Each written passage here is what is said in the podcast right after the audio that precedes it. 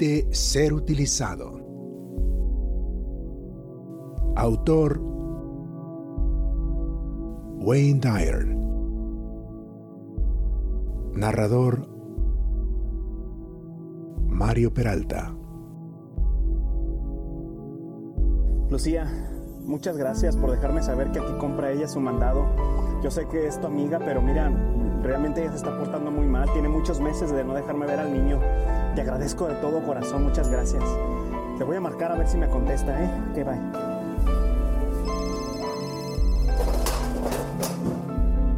Está. Ay, me está hablando el papá del niño. No lo voy a contestar. ¿Te gusta ese, papito? ¿Sí? ¿Lo quieres? ¿Sí? Vente, pues agárralo. Agárralo.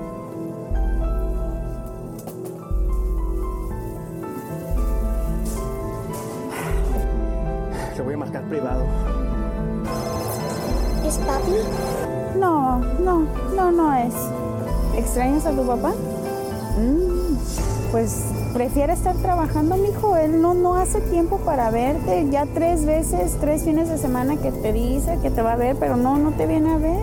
Y ni, ni te ilusiones, no creo que vaya a venir mañana. Voy a buscar. Vente, papá. Allí están. ¡Mijo! ¡Mijo! ¡Papachito, Vente, mi qué grandote! vente. Eres ¿Qué una haces desgraciada. aquí? Tienes meses de no dejarme ver al Porque niño. no me has dado dinero Estás para él. loca. Aquí tengo los recibos. No, no. He estado siempre bien atento mandando todo el dinero. ¿Estás loco? ¿Estás loco? ¿Por qué haces esto? Es mi hijo. No, no. Aunque tú y yo hayamos salido mal, me lo tienes que dejar no, ver. pues no, él no, no, no quiere. Ni Te he modo. extrañado mucho, mijo. No, ni te le acerques. Sabes que yo no sé cómo le vas a hacer, pero yo la, yo puedo vivir sola, lo puedo mantener sola y al niño no lo vas a volver Pero a ver. el problema fue nuestro, él no tiene la culpa. sorry, él no quiere nada contigo, ¿ok? El niño se queda conmigo. Adiós. Mijo, ven, dame un abrazo. I love you, papi. Ya déjanos en paz, por favor. Si lo vuelves a buscar, te voy a demandar. Eres una desgraciada, es lo que eres. Tú no tienes corazón.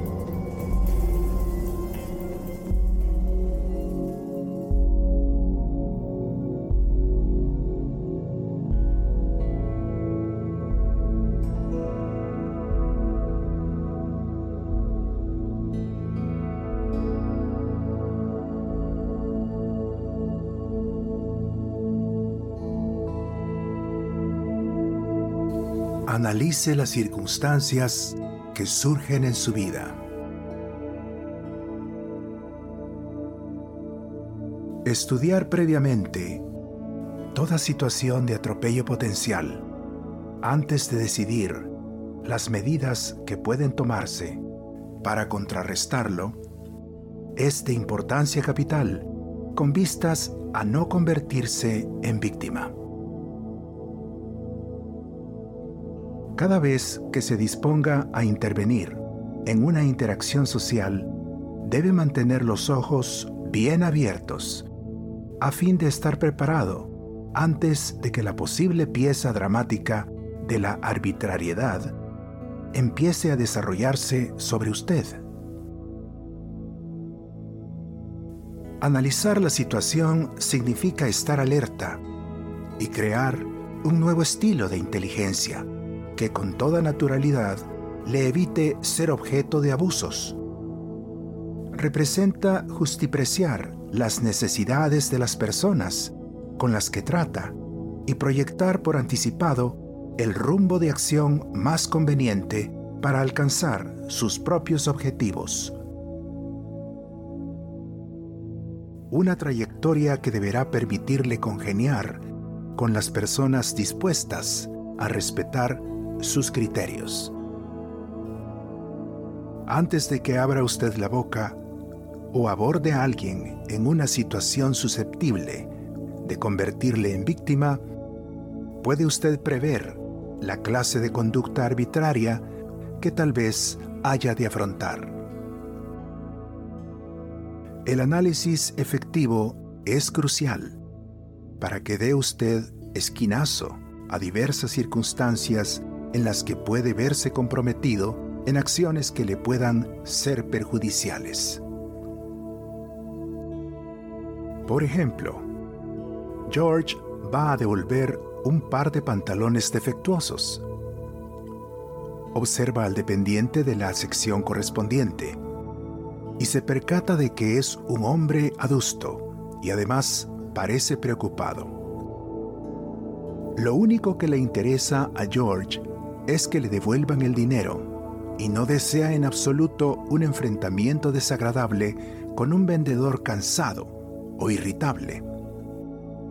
George comprende que una vez concluida la molestia, o peor aún, infructuosa entrevista con el dependiente, le resultará todavía más difícil convencer al encargado, puesto que éste no querrá desautorizar al subalterno, cuya misión consiste en cumplir rígidamente la política del establecimiento en lo que se refiere a la norma de no se admiten devoluciones.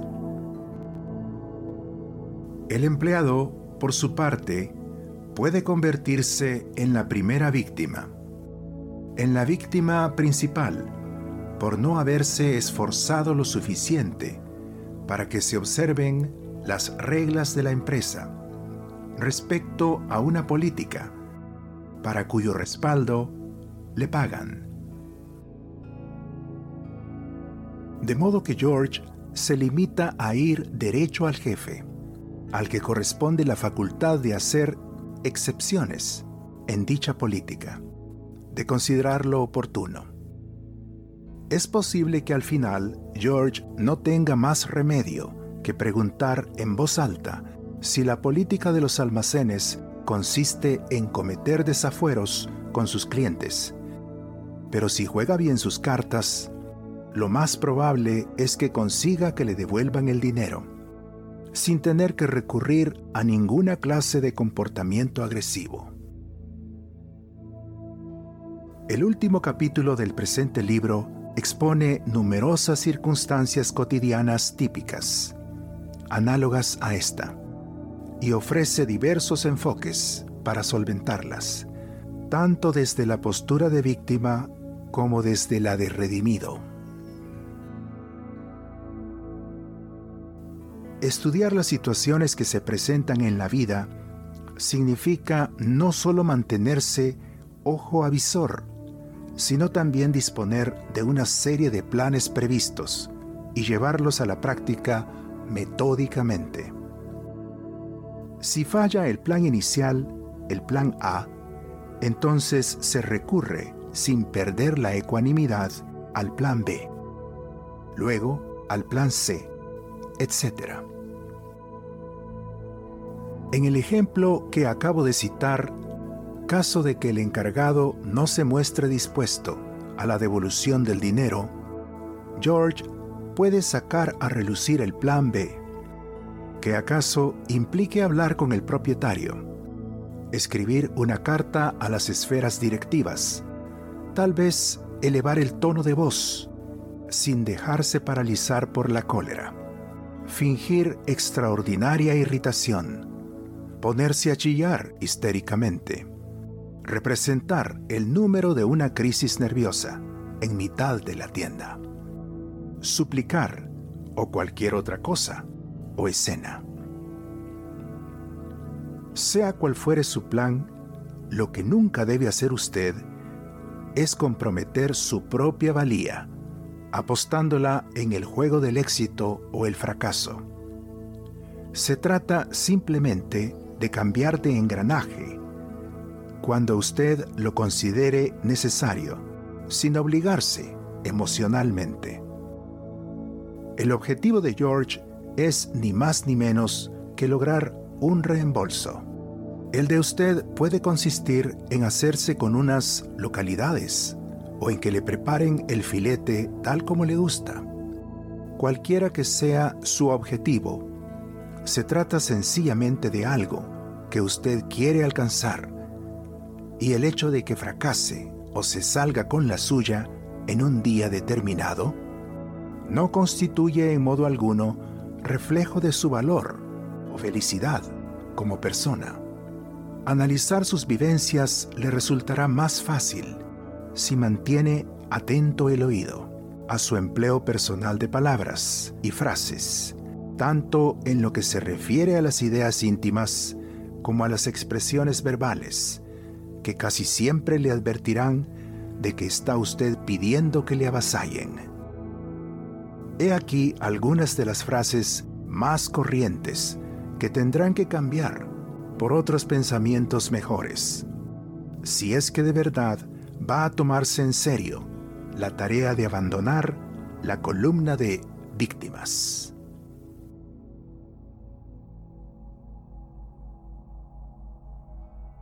Sé que voy a perder. Esta clase de postura mental o estado de ánimo le garantizará una plaza casi segura en la hoja de inventario de víctimas disponibles que lleve cualquiera. Si se decide a creer que ganará, no podrá tolerar la idea de perder. Me domina la angustia cada vez que tengo que enfrentarme con alguien. Si lo que usted espera es angustiarse, raramente se decepcionará. Cambie esa idea por esta otra. Me niego a permitir que alguien me angustie y no voy a angustiarme yo mismo.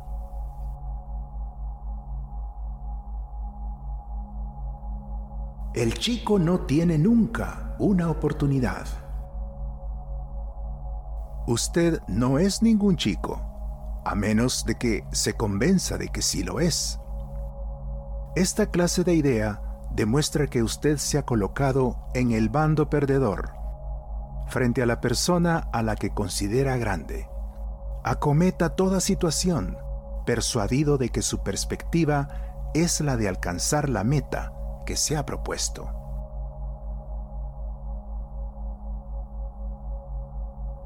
Demostraré a esos hijos de Satanás que no pueden tratarme a patadas. Esto quizá parezca fuerte, pero es la clase de actitud que casi indefectiblemente le conducirá a llevar la peor parte.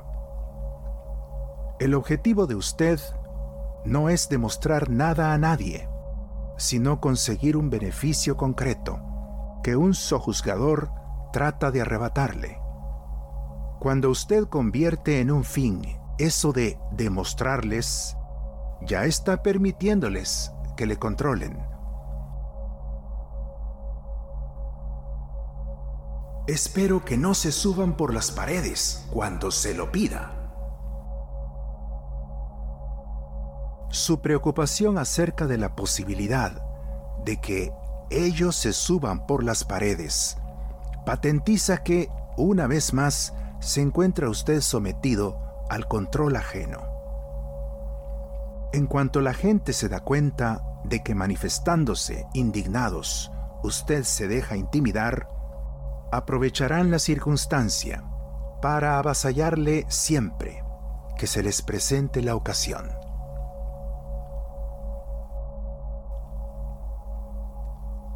Si les digo lo que hice, probablemente pensarán que soy un estúpido. Aquí tenemos el caso de que usted concede más importancia a la opinión ajena que a la suya propia. Si los demás pueden manipularle porque saben que usted no desea que le consideren un estúpido, casi siempre le mirarán con expresión de que es usted estúpido, a fin de tiranizarle. Me temo que, si hago lo que quiero hacer, heriré sus sentimientos. Otra locución cuyas consecuencias le llevarán en la mayoría de los casos a acabar bailando con la más fea. Si los demás tienen conciencia de que pueden manipularle por el procedimiento de mostrarse dolidos, eso es precisamente lo que harán cada vez que usted se salga de la fila o declare su independencia. El 95% de los sentimientos heridos son pura estrategia por parte de las personas dolidas. La gente utilizará el sistema de los sentimientos heridos una y otra vez. Si usted es lo bastante cándido como para creérselo, solo las víctimas rigen su vida sobre la premisa de que deben de tener siempre cuidado para no herir los sentimientos de los demás. Esto no es un permiso para ser reiteradamente desconsiderado, sino nada más que un entendimiento básico de que, por regla general, las personas dejan de sentirse heridas en sus sentimientos en cuanto comprenden que esa táctica no les sirve de nada. Y es inútil emplearla para manipularle a usted.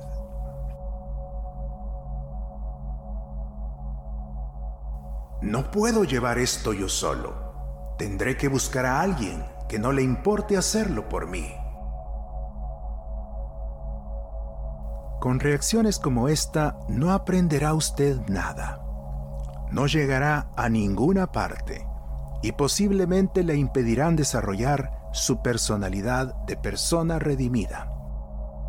Si deja que los demás lleven a cabo las batallas que le correspondan a usted, lo único que conseguirá es eludir mejor sus propios compromisos y fortalecer el miedo de ser usted mismo.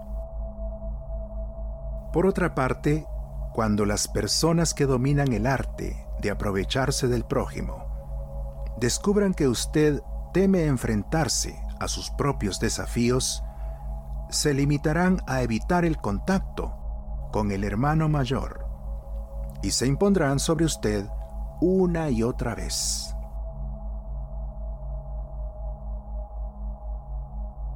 La verdad es que no deberían hacer eso. No es justo. Aquí mide usted las cosas por un rasero particular, de acuerdo con el modo en que le gustaría que fuese el mundo, prescindiendo de la forma en que es.